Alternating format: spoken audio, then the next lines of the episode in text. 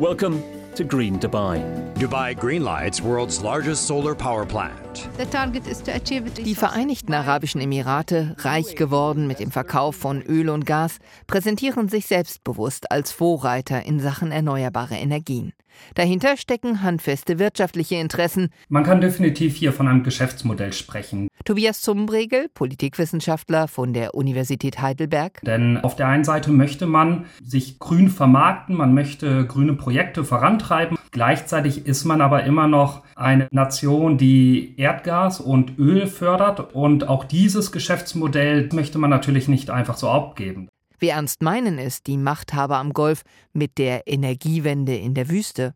Offenbar nicht besonders, wenn es um den eigenen Lebensstandard geht. Man hat jahrzehntelang einen Modernisierungskurs gefahren, der Welt zu zeigen, dass es immer höher, besser, schneller geht und das auch gerne auf Kosten der Umwelt. Man hat Parks errichtet, in denen draußen die Klimaanlage 24-7 läuft.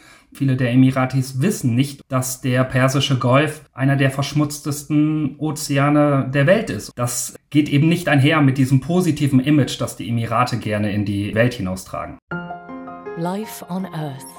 A unique ecosystem. Die Weltklimakonferenz findet in diesem Jahr in Dubai statt. It's time for action. Join us at COP28. Die Gastgeberrolle und somit Präsidentschaft der COP28 gilt in den Verhandlungen und bei einer Konsensfindung als entscheidend. Dementsprechend zurückhaltend gab sich COP-Präsident Sultan Ahmed Al-Jaber in seinen Reden. Viele von euch wissen, ich bin auf eurer Seite. Ich bin hier, um euch zu helfen, um diesen wichtigen Prozess zu unterstützen. Aber ihr müsst mir auch entgegenkommen. Entgegenkommen bei den Klimadiskussionen? Sultan Ahmed Al-Jaber ist nicht nur der neue COP-Präsident und Innovationsminister der Emirate, sondern auch der Chef des staatlichen Öl- und Gaskonzerns.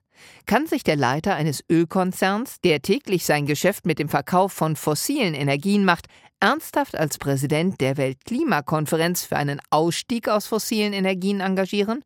Klimaschutzaktivisten haben da große Zweifel.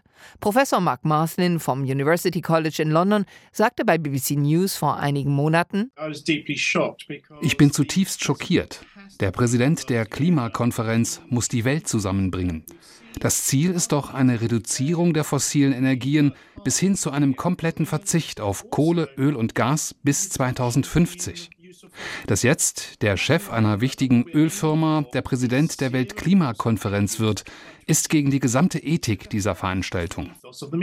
Die Befürchtung von Klimaaktivisten ist, dass es den Emiraten sowieso nicht um einen baldigen Ausstieg aus fossilen Energien geht, sondern eher um die Entwicklung raffinierter Technik, die die entstehenden CO2-Emissionen in Zukunft auffangen kann. Runtergebrochen kann man eigentlich sagen, wir setzen auf Öl und Gas, solange es ertragreich ist. Wir machen das aber sauber durch Technologien, die noch gar nicht effizient und tragfähig sind, so wie CO2-Abspeicherung. Aber dadurch können wir rechtfertigen, dass wir trotzdem noch Öl und Gas produzieren. Bis die Emirate selbst so grün sind, wie sie in ihren Image-Kampagnen vorgeben, scheint es noch ein weiter Weg zu sein.